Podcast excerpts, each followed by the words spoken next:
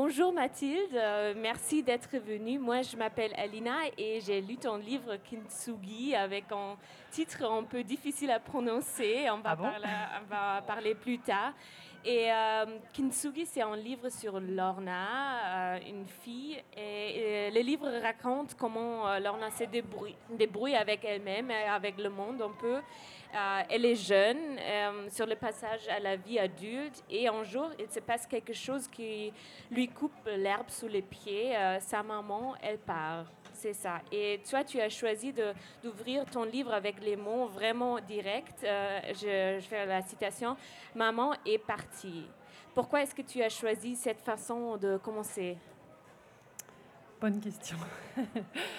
Euh, je sais pas, je crois que je voulais vraiment entrer dans le vif du sujet. Je voulais qu'on sache euh, d'office euh, de quoi ça parlait, de quoi, quel sujet on allait évoquer, et qu'il y ait cette absence difficile pour Lorna, qui, qui sera un peu la, base de sa, la base, croit-on, de sa blessure, et qui va être la porte ouverte vers son nouveau monde et cette blessure qu'elle va devoir Et euh, directement dans la première scène où la protagoniste, euh, Lorna réalise que la- euh, sa mère est disparue, euh, sa petite sœur qui s'appelle Ebony, c'est ça? Oui. Ouais, euh, est là et on a l'impression que- qu'il existe un lien très très fort entre les deux sœurs. Quel est le rôle de la sœur dans la gestion du traumatisme de Lorna? Alors déjà, euh, c'est assez marrant parce que c'est un retour que j'ai beaucoup euh, de lecteurs euh, de Kintsugi qui ont adoré cette relation entre les deux sœurs. Et en fait, je crois qu'elles sont un peu l'ombre et la lumière, chacune. je pense qu'Ebony, c'est, elle, est, est solaire, elle est encore dans l'insouciance de l'enfance. Elle est dans, l'espoir, dans l'espérance. Elle n'a pas perçu ce que Lorna a perçu par la différence d'âge. Et elle est, c'est tout au long du roman, cette, c'est un peu la lumière au bout du tunnel, l'arc-en-ciel après la pluie. euh, et c'était vraiment impor- important pour moi, et j'avais vu ça avec mon éditrice, qu'il y ait une part d'ombre, certes, parce qu'il y a quand même quelque chose d'assez dur dans ce roman, mais qu'il y ait aussi de la lumière, parce que l'ombre existe s'il y a de la lumière. Et donc on voulait vraiment qu'il y ait aussi un personnage pétillant, qui apporte un souffle et qui soit vraiment, euh, voilà, pour moi c'était, c'était cette relation-là était vraiment aussi déjà de l'ordre de la guérison et de la protection familiale en fait. Mais c'est aussi dur pour euh, Ebony aussi, euh, c'est ça? C'est dur, mais pas de la même manière. C'est dur. euh, Qu'est-ce qui est dur pour Ebony C'est l'absence. Que sa maman soit Mm. partie sans qu'elle comprenne pourquoi. Mais ce qui est pas dur pour Ebony, c'est de guérir de, de- de cette maman. Parce que, sans vouloir trop raconter, au-delà de l'absence, il y a quand même cette relation avec cette mère qui est un peu euh, particulière, parce qu'on le comprend avec les flashbacks. Et euh, en fait, Lorna, ce qui la met en colère, c'est que c'était plus, plutôt elle qui avait envie de partir. Mm. C'est elle qui a envie de laisser un mot ou même de partir comme ça. euh, et ça, ce qui l'énerve, c'est que sa mère parte. Et ça, Ebony, elle l'a pas compris. En tout cas, c'est pas c'est pas le même niveau de Ouais, elle compréhension. est trop jeune. Elle est trop jeune. Tout le monde a voulu la protéger. Et d'ailleurs, on comprendra qu'en fait, euh, Mm. finalement, c'est plutôt elle qui protège un peu les autres avec sa, sa joie et sa bonne humeur. Quoi. Et après, ils ont un mot qui euh, dit cactus, c'est ça le mot quand, quand Ebony a envie de parler de Mm. sa mère. Oui, Donc c'est aussi une façon de, de se retrouver aussi sur, sur cette question. hein. Oui. Euh, et Lorna, elle pratique un sport très particulier. euh, c'est son secret. Elle fait quoi? Elle fait de l'apnée. Et en fait, il y a un truc qui m'est apparu euh, assez évident et j'ai adoré voir dans ce sens-là, c'est qu'en en fait, pour vivre, il faut respirer. Et Lorna, à l'inverse, a compris que pour survivre, il fallait qu'elle arrête de respirer. Et ça, c'était complètement la particularité et l'ambiguïté du personnage de Lorna. Et quand elle fait de l'apnée, elle est vraiment dans son monde. Et, euh, et c'est là que ça prend tout son sens, le fait de respirer, de ne pas respirer, de se retenir de respirer, de retenir sa respiration pour enfin prendre une grande inspiration et un peu revivre à nouveau. Quoi. Donc c'est un mécanisme de survivre pour elle. Tout à fait. Ouais. C'est-à-dire que... Mais en fait, je crois que ça nous arrive tout le temps euh, dans la rue, d'un coup, il y a un truc qui se passe, on, s'en- on retient un peu la respiration. Et elle, elle en a fait quelque chose de vital pour elle. C'est-à-dire, plus elle retient sa respiration, plus elle a l'impression qu'elle va survivre. Et euh, il y avait aussi un moment euh, avec sa mère. elle, se souvient, prochaine, la première fois où elle a retenu son souffle, c'était quand elle était euh, comment dire, avec une situation avec sa mère. Qu'est-ce qui s'est passé?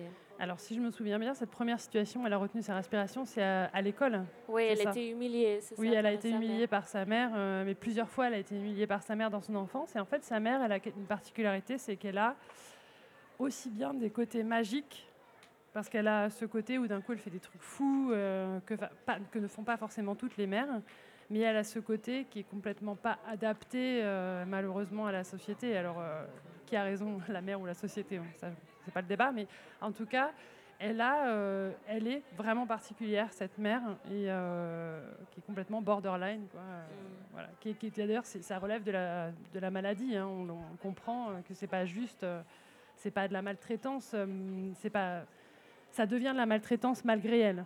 Mais à la base, euh, il y a de l'amour. Bah, c'est des deux côtés en même temps. Hein. Oui, tout à fait. Et euh, il y a une, euh, une, scène aussi, donc euh, Lorna, elle veut en, dans aucun cas être comparée à sa mère. Hmm. et cela finit aussi par provoquer une grande escalade sur une soirée. Et pourquoi cela la dérange autant Mais je crois qu'en fait, il y a un truc, mais je crois qu'on le fait tous. Hein. Dès qu'un enfant vient au monde, notre réflexe, c'est de dire qui ressemble à son père, il ressemble à sa mère, mm. en fait. Et euh, je pense que la particularité de chacun, et c'est super important dans l'adolescence, c'est de savoir qu'on se ressemble à soi déjà. Mm-hmm. C'est tellement, déjà tellement compliqué de se construire. Je trouve que l'adolescence, c'est un moment où on a envie à la fois d'être différent des autres, d'avoir une particularité, et en même temps, c'est hyper dur à assumer.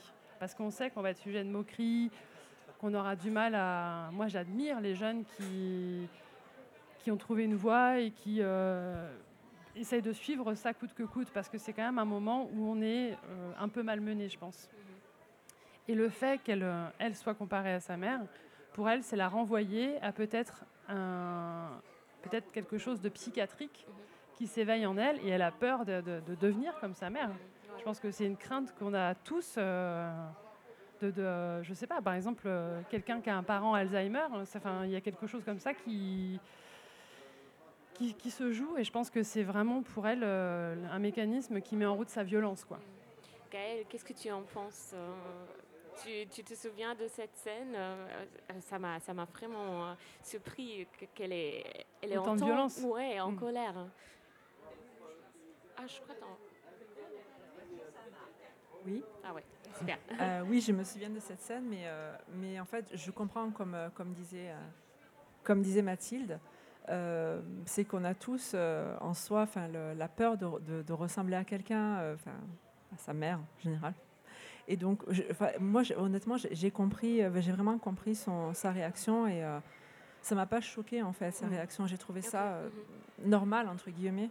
Mm. Donc, après, bon, c'était un petit peu. Voilà. Mais je, comprends. Mm. Je, comprends pourquoi. Et le temps passe il y a quelques mois après la disparition de sa mère, mais Lorna ne semble, pas vouloir, euh, se laisser approcher. Elle n'accepte aucune aide. Euh, elle s'enferme, on peut dire.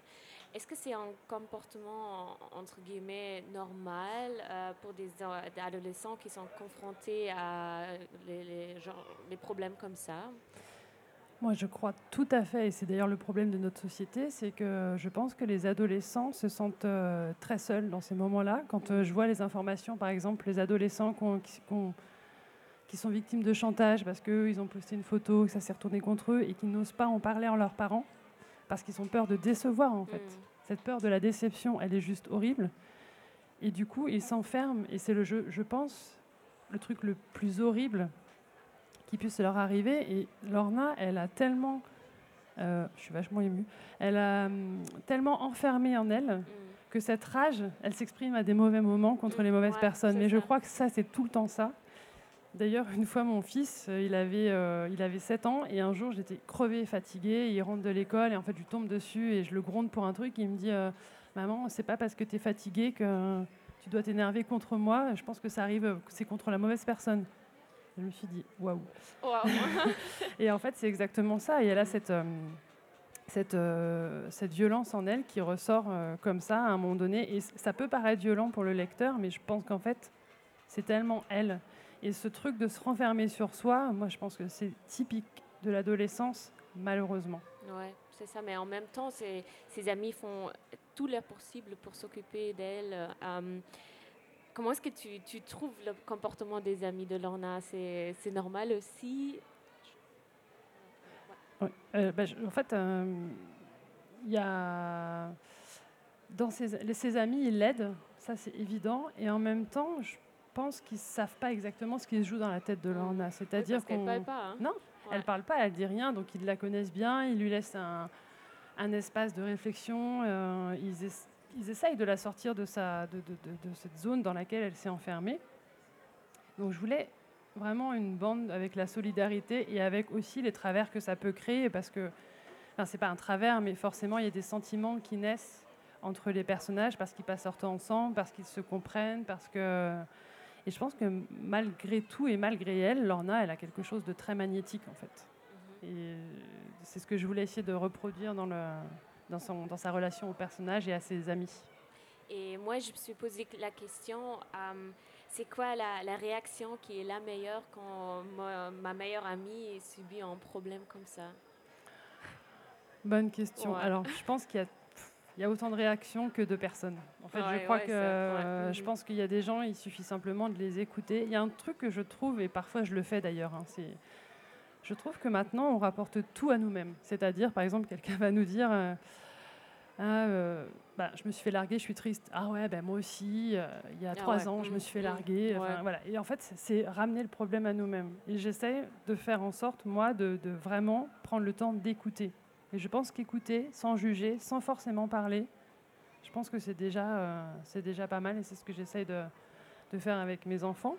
Et je pense que c'est tout ce dont... Euh, d'ailleurs, je trouve que le père de Lorna, il le fait super bien hein, parce qu'il est très présent, il est là, il, il écoute.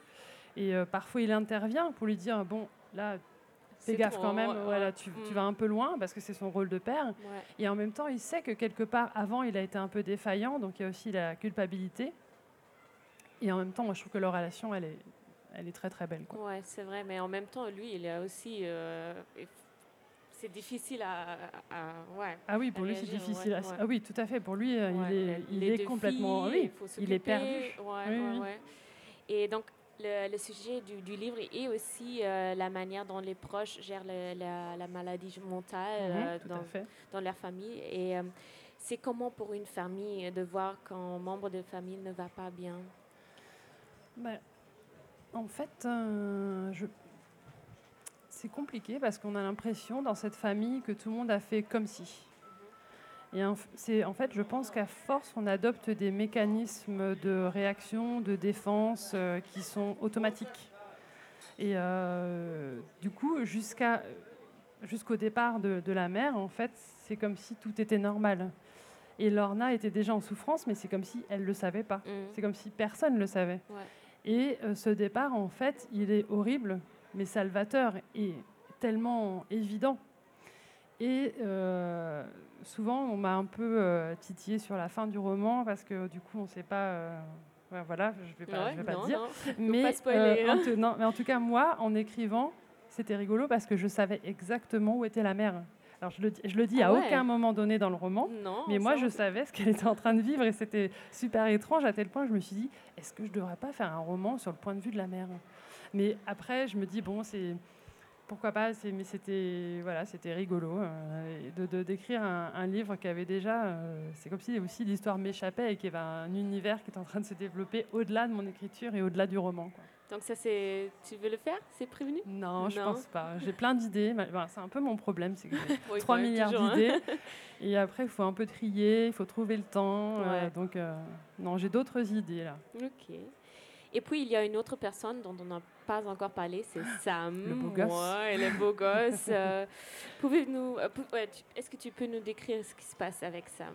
Eh bien, Sam, en fait, euh, il est super important et finalement, c'est un peu dur de décrire son caractère parce qu'il est à la fois très présent et très évanescent, très... Mm. Et il sera le point de départ de Lorna, je pense, vers la guérison à travers le kintsugi, parce que mm. c'est lui qui va amener Lorna à découvrir l'art de la céramique d'abord mm. et l'art du kintsugi. Mm-hmm. Donc je, peux peut-être raconter un peu ce que c'est que le kintsugi. Ouais, ouais, ouais.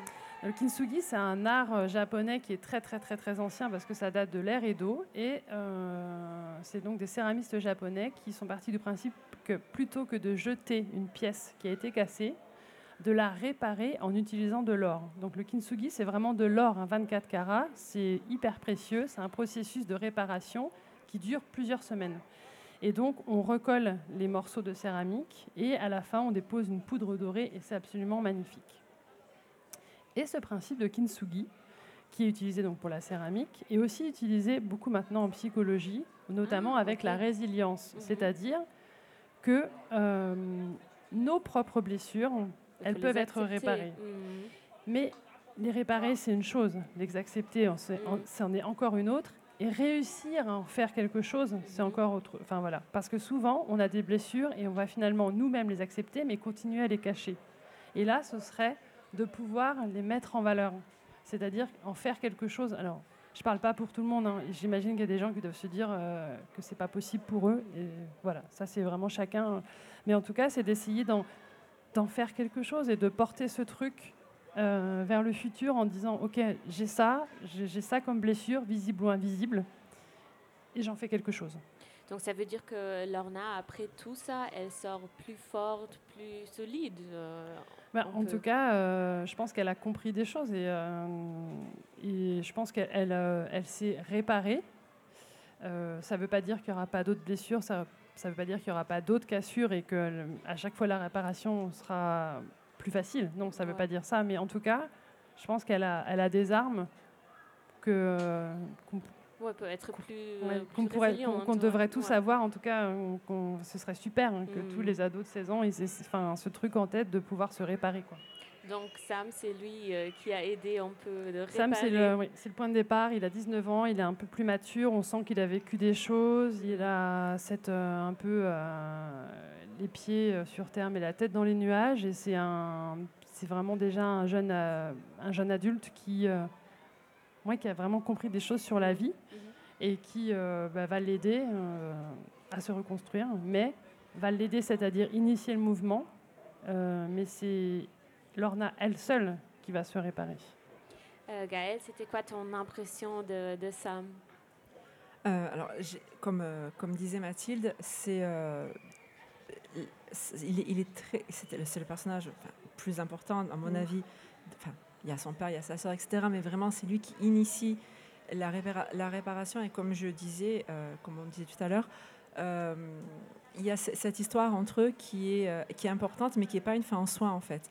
Donc, il y a cette histoire, c'est c'est joli, c'est bien, c'est mais c'est pas c'est pas grâce à l'amour qu'elle va qu'elle va guérir. C'est euh, grâce à ce qu'il va c'est lui il va lui il va lui donner les outils en fait pour comprendre comment euh, comment guérir toute seule. Et c'est ça en fait qui est qui est important. Et c'est pour ça qu'il est super important comme euh, comme personnage parce que c'est c'est lui le déclic. Donc c'est c'est plus qu'une euh, histoire d'amour, c'est ça? En tout cas, c'était pas. hum, ton intérêt?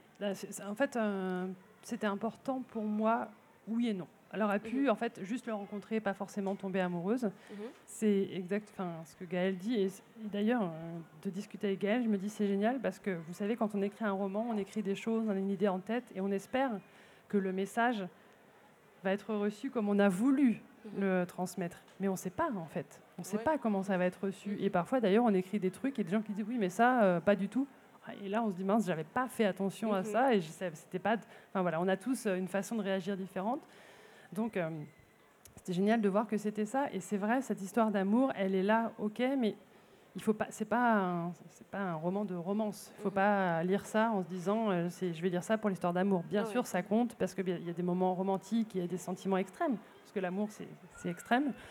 Mais c'était vraiment pour effectivement initier euh, cette réparation euh, nécessaire. Et donc, est-ce qu'il y a déjà des réactions que tu as reçues à propos de ton livre? Alors, ce qui est marrant, c'est qu'il a été beaucoup lu par des adultes. Ah, ok. voilà. Et euh, d'ailleurs, euh, c'est un peu plus facile peut-être d'en discuter avec les adultes parce que la cible, les adolescents, n'ont pas forcément les réseaux sociaux et je Mm. trouve ça très bien. Et du coup, euh, ce que- les gens disent, c'est beaucoup, euh, la- ils ont adoré la relation entre les deux sœurs. Ah ouais, Beaucoup. vrai. Et puis effectivement l'utilisation de, de- de- de ce kintsugi, de cette façon symbolique euh, Mm. de réparer les objets aussi bien que les âmes. Et comment est-ce que l'idée de, l'histoire était venue? Eh bien, euh, je suis partie sur euh, vraiment la. C'était vraiment le départ d'une mère. D'ailleurs, en écrivant, j'ai appelé ma mère pour dire c'est pas du tout lié à toi, maman. Elle a dit oh, je suis pas inquiète, pas de Ok. souci. Et, euh, et du coup, c'était vraiment ça le point de départ. Et ce qui était génial, c'est quand je l'ai fait lire à mon éditrice euh, chez Ozu, qui enfin, c'est vraiment une super équipe Ozu, franchement. Mm. Elle m'a dit c'est bien, mais c'est trop dark. On va apporter de la lumière. Parce qu'au début, j'étais partie vraiment sur euh, grave dépression, tout ça. Et elle m'a dit on va apporter de la lumière. Et c'est là que je me suis dit c'est vrai, l'ombre et la lumière, comme on disait Mhm. tout à l'heure. Ouais. Et donc, en fait, le- il y avait, quand j'ai commencé à l'écrire, je ne savais pas euh, comment ça allait se finir, je ne savais pas euh, qu'il allait avoir cette histoire d'apnée. Je- Voilà. Il y avait juste vraiment le kintsugi et le départ de la mer. Et après, le reste, c'est venu euh, petit à petit. Et ce qui est génial, ce roman, j'avais vraiment les poils qui se hérissaient en l'écrivant, j'étais en transe parfois, et il y avait ce truc vraiment où d'un coup, je sais pas, l'idée de l'apnée, je me suis dit, mais c'est génial. En fait, Ouais. Mm. et, et- et ce que je disais aussi, c'est qu'en tant qu'autrice, il y a des textes parfois, on les rend, ils sont publiés, et on se dit, bah, bon, Mhm. je suis contente, mais il manque un truc. Quoi. Et là, avec Kintsugi, bah, moi, je l'aime ce roman, en fait. Oh, Je suis, et ouais. je, voilà, c'est pas, c'est pas du tout euh, que j'ai les chevilles qui enflent et tout, mais moi, je suis fière de moi et d'avoir écrit ça. Et je- je- quand euh, les gens me disent, bah, j'ai été touchée, ça me plaît et tout, mais moi, ça me touche énormément. quoi. Mhm. Donc, Gaëlle, tu peux recommander le livre? Je vais l'acheter pour mes élèves. Ah, parfait. Je vais clairement l'acheter pour, les, pour mes élèves parce que justement, euh, il y, a, il y a beaucoup, euh, parce qu'on parlait justement des adolescents, etc. Et c'est vrai que bah, j'ai la chance qu'ils viennent parler avec moi. Et comme, euh, comme disait Mathilde, bah, on écoute juste. Mm. Moi, j'écoute juste ce qu'ils me disent. Et euh, je leur prescris des livres. Et je pense que celui-là, il va, il va être utile. C'est quoi ton établissement? C'est le collège-lycée Saint-Vincent-de-Paul dans le 6e. Et euh, dernière question à vous deux, c'est quoi le kintsugi pour vous euh, personnellement? C'est trop intime. On est juste en- au centre-ville avec... euh, Sur le vieux port avec des grosses enceintes qui Ouais. crachent. Non, c'est trop intime. ok. Et pour toi, Gaëlle Pareil. Ok, bah, super. Merci à vous. Merci euh, pour nous avoir présenté ce livre-là. Mais Et, moi, euh, c'est un plaisir. J'adore. Enfin, je trouve que c'est super de pouvoir en parler, euh, de pouvoir euh, Ouais. se, euh, échanger et puis expliquer aussi certains mécanismes d'écriture. C'est toujours sympa. Et, Merci. et- et là, la rencontre, elle est, elle est chouette aussi. Gaëlle, Ouais. tu es venue exprès donc aujourd'hui au Livrodrome pour rencontrer Mathilde, pour parler avec elle. Tu avais envie, besoin euh, pour pouvoir recommander ou qu'est-ce qui, c'était quoi le moteur de ta venue là? Alors en fait, je, en général, quand j'aimais un livre, et Mhm. ça arrive souvent, j'ai de la chance, je tombe sur des bons livres, j'aime parler aux auteurs, j'aime leur dire.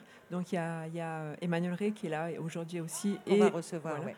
et je lui ai- et j'ai envoyé toutes les deux, je leur ai envoyé un message sur Instagram, je leur ai dit que j'avais beaucoup aimé, donc euh, Gamine et euh, Kintsugi. Et, euh, et que du coup, on avait la chance qu'elles étaient là et que j'allais passer et que si on pouvait en discuter, hein, ça, serait bien.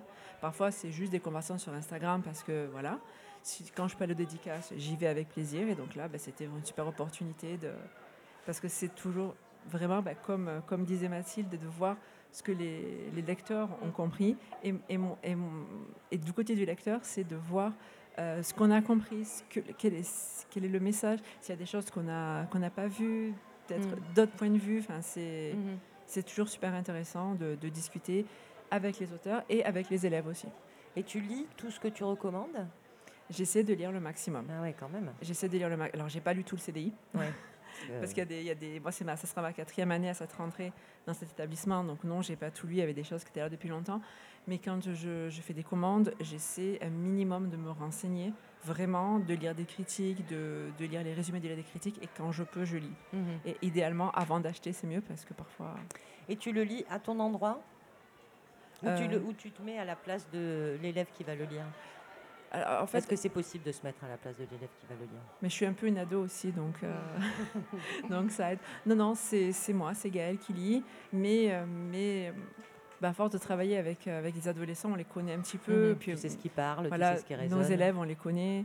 Euh, je veux dire, euh, j'en parlais tout à l'heure avec Mathilde, j'ai mes VIP au CDI, donc j'ai des élèves qui sont Mhm. là tout le temps, à toutes les récréations, à toutes les pauses, à tous les ateliers, ils sont tout le temps là. Donc je veux dire, on, on les connaît. Mhm. Donc on, on sait, on sait ce dont ils ont besoin. on- et puis si on ne sait pas, on essaie de, de se dire, moi quand j'étais ado, Mhm. j'étais comment Mhm. et, euh, et puis voilà, parce que mon fils est petit par contre, donc euh, ça, ça compte pas. Mais voilà. Donc quand tu écris, Mathilde, toi tu écris pour tout le monde? En fait, je vais vous dire, euh, j'écris ce qui me plaît. En fait, Ouais. je me pose pas trop de questions. euh, J'essaie de pas être jugeante dans ce que j'écris, de d'offenser personne. Et après, ça sort comme ça sort.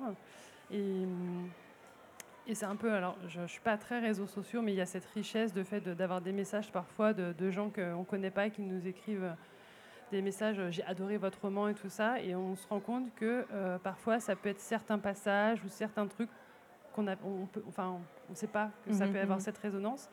Et ça, je trouve ça super fou. Donc en fait, je me pose pas trop ces questions-là. Et surtout, ce que je veux, enfin, je m'amuse quoi. Et c'est ce que je dis beaucoup aux ados quand je les rencontre parce que j'ai un deuxième métier. Je suis lectrice pour un comité de lecture euh, version adulte. Mhm. Et en fait, j'adore, j'adore vraiment mes deux métiers. Et moi, je dis aux ados de s'amuser. Moi, j'ai jamais la boule au ventre le dimanche soir. Je suis contente de bosser. J'adore ce que je fais. Et ça, pff, ça n'a pas de prix, quoi. Mhm. Donc, je leur dis vraiment d'essayer. Enfin, c'est long une, une carrière, d'essayer de trouver un métier qui leur, euh, qui leur plaît vraiment. euh, c'est important, quoi. Donc, euh, moi, je, je m'amuse, je m'éclate. J'ai écrit des romans où d'ailleurs, euh, ça s'appelle euh, Plume, ma, ma vie mouvementée par Plume.